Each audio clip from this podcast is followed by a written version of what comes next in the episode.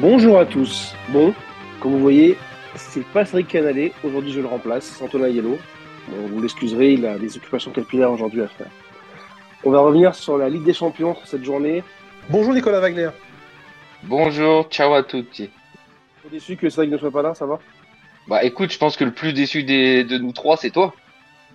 Hélas, mais bon, je- j'essaie de, de m'inspirer de son charisme. Et on a avec nous aussi Raphaël Gauthier. Bon, Raphaël, pas trop déçu? Ça va? Bonjour à tous. Bah écoute, si, parce que Milan est quasi éliminé et sûrement quatrième de son groupe en Ligue des Champions, donc forcément déçu. Bon, allez, on va essayer de développer sur le, football italien en Europe, sur cette cinquième journée de Ligue des Champions, ce jeudi 30 novembre. Alors, programme, on commence par Aladio, avec euh, encore une fois, euh, sorti de son chapeau, notre Chiro Immobilier, Chiro l'immortel. Donc, on va revenir sur le match. Match contre le Celtic. Immobilier rentre. Deux buts d'attaquant, un but de raccro sur une, sur une frappe et un deuxième but où il fait un magnifique crochet, une frappe du gauche. Euh, la Lazio qui du coup euh, est euh, actuellement deuxième de son groupe est qualifiée. Nico, qu'est-ce que tu as à nous dire sur ce petit immobilier, sur ce match? Immortel du Bah, coup? Sur Immobilier, oui, il a montré que malgré un, un début de saison assez compliqué pour lui, parce que il est, il était un peu euh, annoncé sur euh, partant sur le départ euh, en Arabie Saoudite. Finalement, il est resté, mais on ne sait pas trop si il veut s'inscrire encore dans, dans la durée avec la Lazio.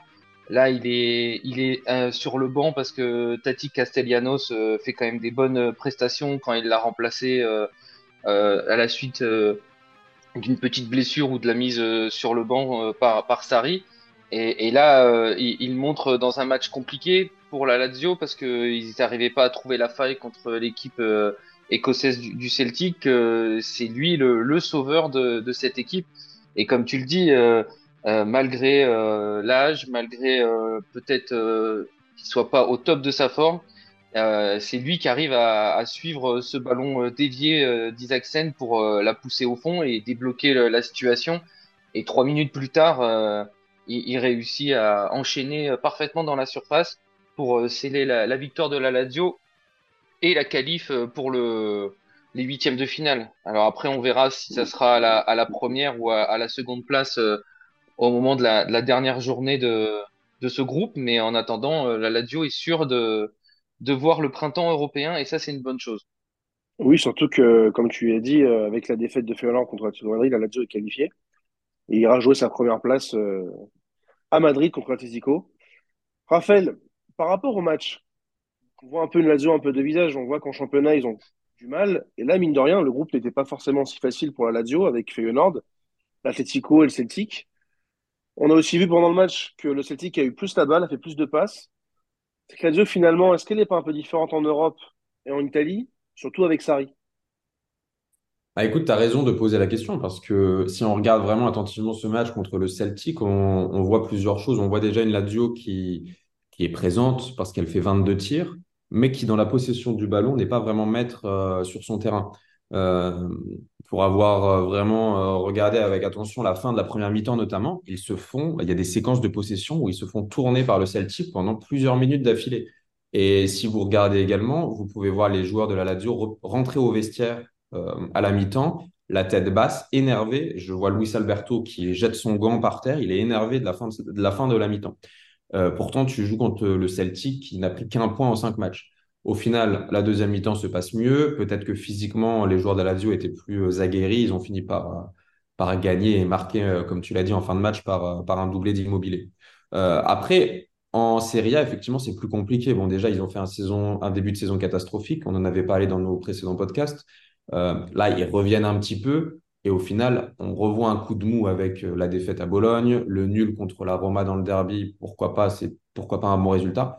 Et là, une, deuxième défaite contre Salerne. Euh, c'est très compliqué. La position de Sarri est, un petit peu bancale. Il a fait le taf en Ligue des Champions dans un groupe qui était effectivement pas facile. Euh, la deuxième place, je pense que ce sera plutôt ça, parce qu'ils vont jouer l'Atlético là-bas en dernier match. Je les vois pas gagner. Donc ce sera plutôt une deuxième place et sans doute bah, voilà, tirer un très très gros en huitième et peut-être que le chemin s'arrêtera là. Après, si on demande aux supporters de la Lazio si à la fin de la saison ils ne sont pas qualifiés en Europe, mais qu'ils ont fait huitième de Ligue des Champions. Est-ce qu'ils sont satisfaits? Honnêtement, je pense pas. En tout cas, moi, si j'étais la Dial, je ne serais pas satisfait. Donc, tu vois, c'est quand même quelque chose à, relativiser leur performance en Champions. Même si euh, on, a quand même vu aussi cet été que, mine de rien, le, président Tito a quand même essayé aussi de donner euh, euh, un peu plus d'épaisseur à cet effectif. justement, on parlait d'immobilier, mais on a vu que avait tendance à, à commencer plus de matchs dernièrement. je pense que c'était parce que, évidemment, Chiro n'était pas en super forme, était souvent blessé, mais on a aussi vu qu'on avait quand même certains changements intéressants dans le terrain. On avait des Kamada, on a eu du Gendouzi qui ont été achetés. On a Rovella qui est venu en pro aussi la Juventus. Finalement, on a quand même un effectif qui a réussi à, à, se qualifier en, huitième, ce qui est quand même une belle performance. Après, euh, comme, comme, comme, dit, comme disait juste à l'instant euh, ami Raphaël Gauthier, on comprend pas trop pour une telle différence en championnat. Tu as, tu as cité justement toutes ces défaites. Après, à voir, comme tu dis, si la Lazio pourra se battre sur tous les, tous les tableaux. Après, on peut avoir une surprise en huitième, évidemment. Peut-être qu'ils peuvent peut-être pêcher le, le moins pire des, des premiers, on ne sait pas. Mais c'est vrai que. Real Sociedad? Le moins pire des premiers. Ah, ah, non, non, non, non. Ah, Nicolas, ne nous coupe parler de ce pied, on y arrive, s'il te plaît. Bon, en tout cas, Lazio va jouer du coup la première place à Madrid euh, le 12 décembre pour Feyenoord et pour... En fait, ce groupe est déjà fivé. Il y a quelle première place qu'il a joué, sachant que Feyenoord sera, quoi qu'il arrive, troisième et que Celtic est éliminé. En tout cas, Celtic, on peut quand même souligner qu'ils sont quand même bien battus euh, à Rome, malgré le fait qu'ils avaient quasiment plus rien à jouer. Donc, ils avaient d'ailleurs plus rien à jouer. Donc, c'est plutôt, euh, c'était plutôt merde de leur part. Isaksen alza il pallone cercando Immobile, lo trova, Immobile rientra col sinistro Immobile, ancora Ciro Immobile, la doppietta di Ciro Immobile, spettacolare giocata da attaccante puro, da attaccante di classe, 1-2 di Immobile. Bon, on va passer aux choses qui fâchent, on va passer au deuxième sujet. On va passer, euh, comme dirait Cédric Canalé, à Milan qui est au purgatoire, au diable qui est en enfer. On va passer au groupe F, le groupe du Milan AC. Bon, on va recontextualiser. Le Milan sortait d'une belle victoire contre le PSG à San Siro et recevait Dortmund, scénario un peu catastrophe. Penalty pour le Milan à la sixième. Tire. Giroud, il est arrêté par, arrêté par gardien, mais personnellement, je pense qu'il est mal tiré. Après, le capitaine Calabria, un penalty, but de Dortmund. Et derrière, on a une série d'événements entre des fautes de main de Maignan, des poteaux de Milan, des trois, des un contre, des trois contre un mal, mal joués, des, des occasions. Je vais te voir toi, Raphaël, parce que bon, je sais que Wagner va juste ricaner, donc je vais voir une personne qui parlera de manière un peu plus, un peu plus romantique de ce match euh, qui nous a, tous fait du mal euh, du Milan. Au-delà du score et, de, la partie des faits, au Milan Comment on peut passer justement d'un match abouti avec le PSG où les hommes forts jouent leur rôle à euh, en fait euh, tous les hommes forts qui ont complètement euh, bah, raté leur match? Bah écoute, si je pouvais répondre si facilement à ta question, je serais peut-être sur le banc samedi soir qui arrive, mais ah bah, il y a plusieurs éléments à prendre en compte. Bon, il y a effectivement l'absence de Rafa Leao qui est peut-être la plus importante puisque c'est le meilleur joueur de Milan cette saison et les années précédentes aussi. Euh, donc ça, voilà, tu enlèves euh, un bon joueur, ça veut dire que les joueurs autour, ils ont peut-être moins la confiance, peut-être qu'ils ils sont moins, euh, je sais pas. Par rapport à ça, effectivement, c'est une grosse absence. Ensuite, euh, on peut quand même aussi souligner que le match, il tourne assez tôt dans le match. Et, toi comme moi, on a compris au péno raté de Giroud et encore plus au péno transformé quelques, minutes après par Marco Reus, bah, que le match était très mal embarqué et puis que ça allait, euh, ça allait mal tourner pour Milan. Parce que je pense qu'effectivement, si le penalty de Giroud est bien, est tiré et marqué, le match est complètement différent. Après, on peut jamais revenir sur des faits de match. Mais déjà, il tourne mal à ce moment-là. Ensuite, effectivement, on avait contre le PSG un Calabria qui avait été excellent et on a vu euh, contre Dortmund un Calabria qui a été euh, vraiment, vraiment très faible. Voilà. Ensuite, euh, ensuite, comment dire, Loftus-Cheek n'a pas été incroyablement bon. Giroud a, est passé totalement à côté de son match. Thio s'est blessé, encore un. Euh, voilà. Donc, ça, c'est Krunic quand même qui est milieu, qui est, qui est redescendu défenseur central, qui est milieu et qui a d'ailleurs été utilisé dans, les, dans les positions offensives ces dernières années par Pioli. Et là, il, se retrouve, il qui se retrouve numéro 4. Voilà. On a Mike Maignan qui n'est pas impérial impérial, même s'il n'y a rien qui peut lui être reproché, il a voilà, il a pas sorti des, des, des, choses exceptionnelles. Donc voilà, le match il tourne pas pour Milan, les joueurs, les individualités ne sont pas au niveau, du moins dans ce match.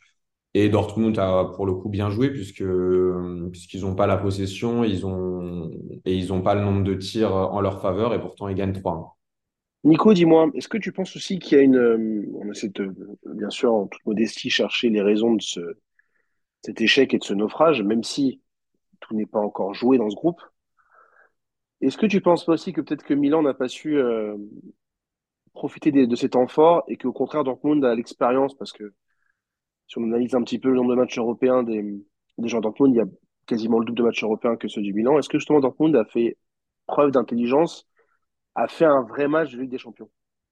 Oui, bah, on peut voir euh, par le résultat qu'effectivement euh, Dortmund a, bien suggéré euh, le, début de match un peu sur les chapeaux de roue de, Milan, qui aurait pu être concrétisé par ce penalty.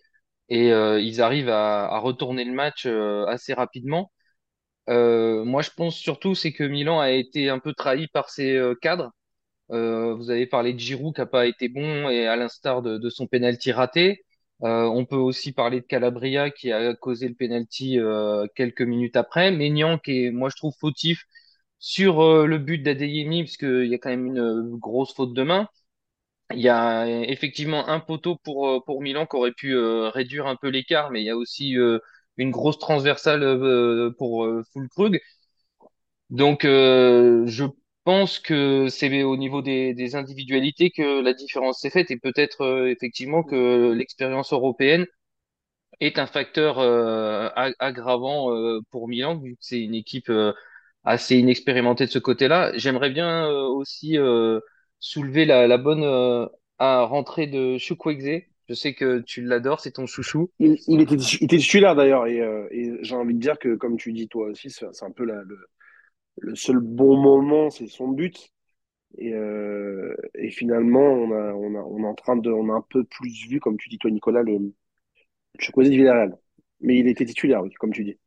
Voilà, donc il était titulaire, il est impliqué sur le, le penalty obtenu sur euh, pour euh, de la pour le Milan, même si je trouve que encore une fois, ce genre de penalty là, c'est quand même euh, assez sévère parce qu'on voit que le défenseur euh, allemand euh, essaie plus de, de contrer la balle en se protégeant que vraiment agrandir son sa surface corporelle.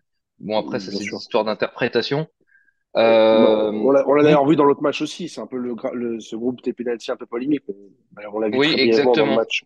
Le, je trouve que que malgré tout, euh, pareil, le penalty obtenu par euh, par Paris euh, n'est pas forcément et, très généreux, moi je trouve. Mais bon, après, oui, voilà, c'est ça, et pas forcément de raison de l'accorder puisque le ballon a, a d'abord tapé le le corps de, du joueur avant de, de taper le bras. Bon, je pense que c'était peut-être un petit peu de compensation par rapport à, à l'action d'Akimi, mais on n'est pas là pour débriefer le match de, de, Paris, même si ça fait partie du groupe de Milan, et donc on va conclure là-dessus sur le fait que c'est un Milan qui a été un, peu trahi par ses cadres et qui euh, euh se refait une expérience euh, européenne.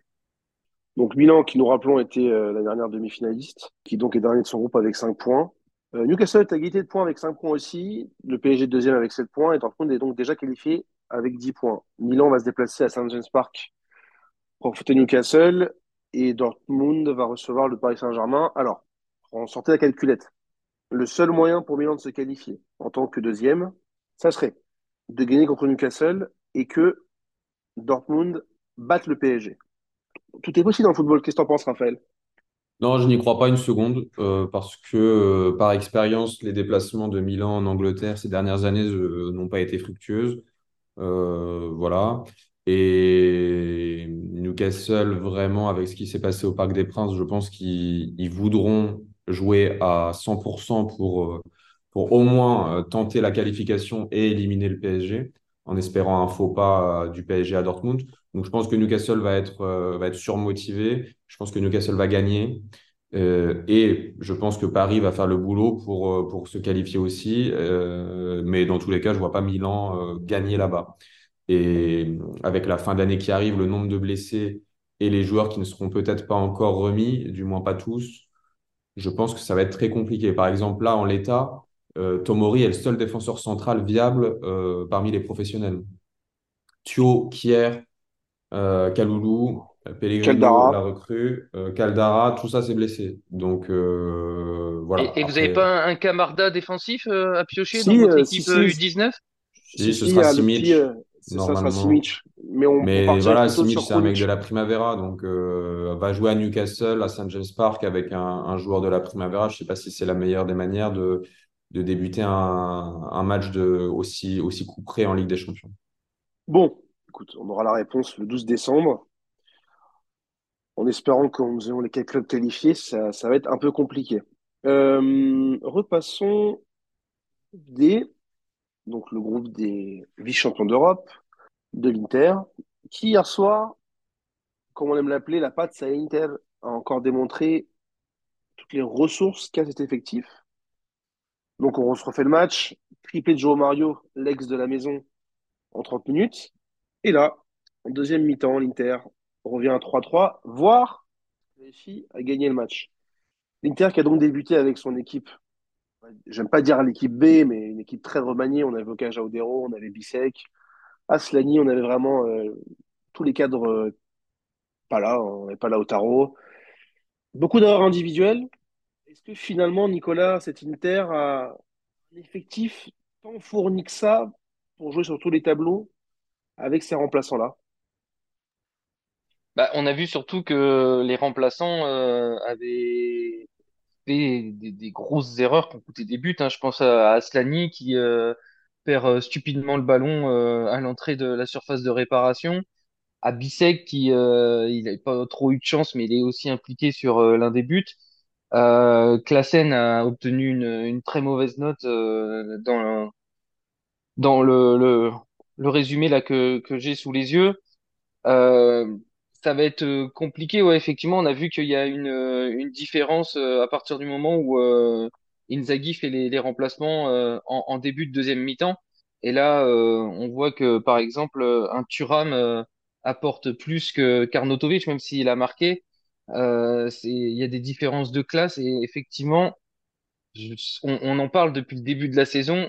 Euh, je pense que l'effectif me semble un peu léger pour batailler sur euh, différents tableaux. Il va falloir certainement faire des choix. Et euh, par exemple, euh, on, parlait de, la Copa hier en off. je pense que ça sera peut-être pas forcément un objectif cette saison, par exemple. Donc, mais pour autant, au niveau comptable et au niveau des, résultats, ça, reste positif. Donc c'est pour ça que c'est un peu le, le, côté un peu bizarre de, de cet ah. effectif-là. Après, on peut, on peut parler peut-être d'effectifs avec une qualité un peu moindre pour aller euh, batailler en Europe, même si, comme là, on vient, on vient de, le dire, Benfica euh, sortait quand même de, de, quatre défaites euh, d'affilée et fait plutôt une mauvaise saison aussi au niveau domestique. Donc bon, ils étaient à la maison. Peut-être aussi que les joueurs hier qui étaient alignés pour la Ligue des Champions n'étaient pas adaptés. Peut-être que en championnat, dans certains matchs, ou en Copa, ou des compétitions italiennes un peu plus light, peut-être que ça peut faire l'affaire, mais en tout cas, on a vraiment vu une, une Inter à deux visages où, où les titulaires sont, sont très très forts et, euh, une Inter qui, qui a su faire son match euh, avec l'entrée des, des, titulaires. Raphaël, du coup, l'Inter, bon, c'est un débat que nous avons tous, un débat aussi qui a ouvert euh, Simone Inzaghi en disant que l'Inter avait hérité du groupe le plus difficile des Italiennes. En toute euh, neutralité, aujourd'hui je suis votre Suisse de service, donc je ne prendrai pas position quand on voit quand même le groupe de la Lazio ou du Milan AC, est-ce que c'était pas, c'est pas un peu une, une provocation de la part d'Inzaghi, même si l'Inter, voilà, est quand même sur 12 euh, ou 13 matchs euh, sans défaite en Ligue des Champions. Et euh, est-ce que l'Inter est favorite pour toi ou fait partie des favorites pour cette victoire finale, Raphaël? Absolument pas, non. Et, et je vais pas dire ça avec tant de subjectivité. Euh, parce qu'effectivement, moi, je suis supporter du Milan, donc on pourrait croire que je dis ça par, euh, parce que je rage ou parce que machin. Je pense pas. En fait, je les vois, euh, entre guillemets, moins forts que l'année dernière par rapport aux concurrents. Ça ne veut pas dire qu'ils sont moins forts que l'année dernière intrinsèquement, mais ça veut dire que je vois les concurrents peut-être aussi plus armés qu'eux. En tout cas, cette année, et d'ailleurs c'était un peu le cas l'année dernière, L'Inter, on l'a vu hier, euh, s'ils ne jouent pas avec leur titulaire, ou du moins les trois quarts de leur titulaire, s'il manque un ou deux joueurs pour faire court, ça va être très compliqué pour eux. Euh, et je pense que dans une campagne de Ligue des Champions, il arrive toujours un moment où tu joues sans ton neuf, où tu joues sans ton milieu, où tu joues sans euh, un défenseur central majeur. Euh, et je vois dans le même temps, en tout cas à l'heure actuelle, le 30 novembre, je vois des, équipes européennes qui sont super haut niveau et super armées. On parlera du Real après, mais le Real, alors qu'il leur manque des joueurs, eux, ils font pas de cadeaux et ils sont, je trouve, très haut niveau. Euh, Ah, et je pense aussi que l'Inter, la, la, la vraie euh, échéance pour eux cette année, ça va être le titre, ça va être la deuxième étoile euh, pour, pour choper les, le 20e Scudetto. Et je pense que après une finale de Champions League l'année dernière, évidemment, le but, c'est de rééditer, mais soyons pas dupes. Je pense que, que un quart de finale sera déjà assez positif pour eux. D'où aussi l'importance qu'aura le match du 12 décembre, du 13, dé- du 13 décembre, euh, contre la Sociedad à San parce que justement, ce parcours sera aussi déterminé par le positionnement dans le groupe. Premier deuxième, ça change tout. Je rappelle que le premier prend donc un deuxième et reçoit euh, au match retour. On en sera possible dernier, l'Inter est arrivé en finale en ayant un parcours, on va dire, un peu plus clément que d'autres. On se rappelle Porto, Benfica, le Milan AC qui était en dessous de l'Inter en demi-finale. Évidemment, ça, ça aura aussi une, une incidence sur ce groupe et sur le parcours de l'Inter. Bon, si euh, tu as fait une belle transition au match, Real-Napoli, spectaculaire, beaucoup de buts. Le Napoli qui a été euh, qui a mené au score, qui a été mené après, qui a égalisé et qui finalement s'est repris de buts face à un Real sans Vinicius, euh, sans Modric, je crois aussi. Il manquait quelques joueurs cadre du Real, qui a aussi pas mal de blessés, Camavinga blessé, Chouameni blessé. Euh, finalement, un Napoli qui, de Mazzari, finalement, a quand même contre Atalanta et n'a pas été ridicule hier soir, a montré des belles choses. Est-ce que ça serait pas le, le retour du Spalletti Ball version Mazzari, euh, Nicolas?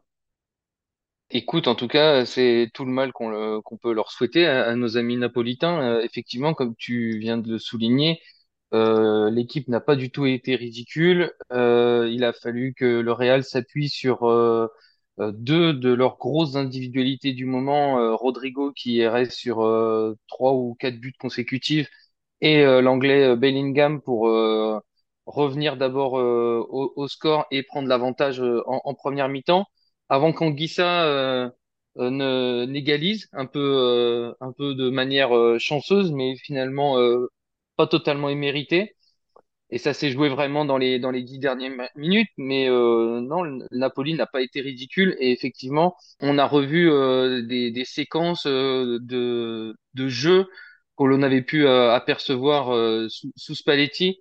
Et je pense que Mazzari a très bien compris qu'il fallait redonner les aux, joueurs des, des, schémas tactiques euh, sous lesquels ils avaient euh, adhéré et qu'ils avaient euh, gagné, à la différence de, de Rudy qui avait voulu faire un peu table rase du passé.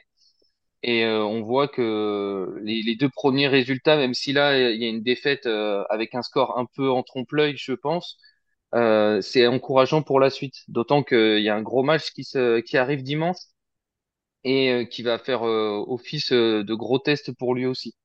D'ailleurs, on a vu à la fin du match euh, Anguissa euh, mettre un petit pic à notre ami Rudy en disant que finalement nous, nous retrouvons la, la joie de jouer et de retrouver notre jeu. Donc on voit que notre ami Rudy euh, n'a pas laissé un bon souvenir aux Napolitains. Raphaël, étonnant. ça sera un peu compliqué. Raphaël, euh, l'an dernier, Napoli nous a beaucoup impressionnés. Finalement, leur course ancien est arrêtée par le Milan euh, sur deux matchs. Là, Napoli hérite un groupe quand même assez difficile. Est-ce que pour toi, ce Napoli est plus fort ou moins fort que l'an dernier, dans le sens où peut-être est-ce que l'expérience de l'AC1 va leur permettre, en passant deuxième du groupe, de faire mieux que l'an dernier? Hum, là, si je devais te répondre en un mot, je te dirais non. Parce que pour l'instant, le Napoli a beaucoup plus de travers que l'an dernier, euh, au même moment. Euh, on en a parlé dans le podcast Serie A euh, il y a quelques jours. Là, il y a beaucoup de matchs qui arrivent. On, sait qu'ils reçoivent l'Inter, qui se déplace euh, à Turin euh, pour jouer la Juve. ça va être deux matchs compliqués. Hier, ils ont livré une belle prestation sur le terrain du Real, alors qu'on pouvait imaginer qu'ils allaient, entre guillemets, lâcher le match, ce qu'ils n'ont pas fait, et ils ont quand même perdu. Donc, on peut quand même euh, imaginer qu'il y a un peu un train de retard entre le Napoli et les gros, grosses écuries comme le Real, et pourtant le Real a été affaibli du, manque de certains joueurs. Voilà, Naples, pour moi, ils sont pas du tout même, dans les mêmes circonstances que l'an dernier. C'est pas le même coach, ils ont perdu des joueurs. Aussi hier n'a joué qu'une mi-temps. ils vont sans doute terminer deuxième du groupe. Et après, tout dépendra du tirage. On, en a parlé dernièrement, mais euh, que tu prennes Manchester City ou que tu prennes, euh, je ne sais même pas qui d'autre, mais une équipe beaucoup plus faible qui termine première, ça changera complètement la donne. Euh, voilà, le PSG va sans doute terminer deuxième du groupe. Ce ne sera pas un cadeau pour les premiers du groupe de le tirer. Et voilà, donc je pense que tout comme l'Inter, le Napoli, eux, ils voudront bien, bien réussir en, en Serie A. Pour l'instant, pour l'instant, si je ne me trompe pas, ils sont quatrième. Je pense que la quatrième place, c'est vraiment un minimum pour eux. Donc, une qualification en Ligue des Champions, c'est vraiment un minimum et je pense qu'ils vont se focaliser là-dessus plutôt que sur une très belle performance en Ligue des Champions. D'ailleurs, Napoli, du coup, qui va recevoir euh, Braga euh, au Stade Maradona. Napoli a deux résultats sur trois euh, pour passer deuxième, sachant que le Real a fait cinq victoires, donc le Real est assuré d'avoir la première place. Donc, si Napoli fait au moins match nul contre Braga, ils passeront donc deuxième de leur groupe. Et euh, comme tu l'as dit très justement aussi, tu parlais du retour de Simen, finalement, le fait que, que, que Kinzaghi fasse aussi tourner euh, contre Benfica et en plus en faisant match nul finalement euh, samedi ou dimanche, je crois c'est dimanche le match. Ça leur permettra d'arriver un peu plus frais que le Napoli qui hier a quand même mené une grosse bataille avec ses titulaires. Bon, bon, nous verrons ça le 13 décembre. On va faire un tout petit focus rapidement sur l'Europa League parce que bah, on enregistre ce jeudi, mais ce soir, il y a des matchs il y a quelques matchs d'Europa League parce que le football chez nous, c'est total. On parle de toutes les équipes. Nous ne sommes pas des, des de, de élitistes. Complimenti a chi viene al campo a. Complimenti a chi non è vicino alla squadra. Pseudo tifosi, gente che vuole male al Siena. Gufi, state a casa. Alors, l'Europa League. Euh, ce soir, Atlanta reçoit le Sporting. Petit pronostic, euh, Nicolas? Euh, vu la forme du moment euh, des deux équipes, euh, je vais dire match nul parce que l'Atalanta semble être un peu dans le dur. Enfin, hmm, moi, je vais dire match nul ou défaite, mais plutôt un match nul. Ils sont premiers du groupe avec 10 points. Ils n'ont besoin que d'un nul pour, pour se qualifier et rester premiers. Donc, donc, allez, un petit match nul quand même. Ensuite, sur le groupe G, la Roma quel est ton pronostic pour le match euh, Servette-Roma qui se, qui se jouera ce soir? Oh, C'est pareil, un match nul de, de la Roma, le, le, premier de la, de la campagne. Petit match nul au, Servette, c'est toujours un peu compliqué d'aller jouer à la Prague. Sachant que les, les, deux, les deux équipes. Euh, alors, le Slavia Prague est, est, premier avec 9 points, il était que la Roma qui a aussi 9 points. Euh, donc, très bien. Toi, Raphaël, qui pronostic Servette-Roma Allez, victoire de la Roma, on va être, on va être positif. Alors, Conférence League, Fiorentina, Genk. Nicolas, pronostic. Euh, écoute, euh, c'est serré dans ce groupe. Euh, il va falloir cravacher pour conserver la, première place, parce que si la Fiorentina a 8 points, les deux autres équipes, dont Genk, a, 6 points, avec aussi Ferencvaros, qui va jouer le dernier du, groupe, qui a 0 points. Donc, va pas falloir euh, se rater à domicile. Et là, pour le coup, euh, victoire impérative euh, donc de la de la Viola, pardon, pour pour ce match contre les Belges de Genk. Oui, en effet, c'est le groupe qui est d'ailleurs le plus ouvert. On a la Fiorentina à 8 points, Ferencvaros à 6 points, Genk à 6 points, et on a ce club qu'on n'arrive toujours pas à citer, Kukariki, qui est à 0 points. Raphaël, pronostic pour la Fiorentina? Victoire Fiorentina. Bon les amis, c'était tout pour cet épisode spécial Europe pour le club italien. Bon, vous inquiétez pas, vous avez retrouvé notre ami Cédric Canali euh, dès lundi. Il va nous revenir tout en forme, tout beau, comme il l'est toujours. On vous dit à bientôt et euh, on se retrouve cette semaine avec une, euh, encore un beau week-end de Serie A. Ciao à tutti. Salut Nico. Ciao Antoine, bravo pour cette première présentation. Tu as rempli parfaitement ton rôle de, remplaçant de, notre sémillant et, et, beau Cédric Canalé qui j'espère aura euh, des belles mèches blondes toutes neuves. J'espère aussi, mais bon, adopté mon petit fauteuil de polémiste dès lundi. On embrasse notre Raphaël Gauthier aussi. Ciao à toutes. Ciao, ciao.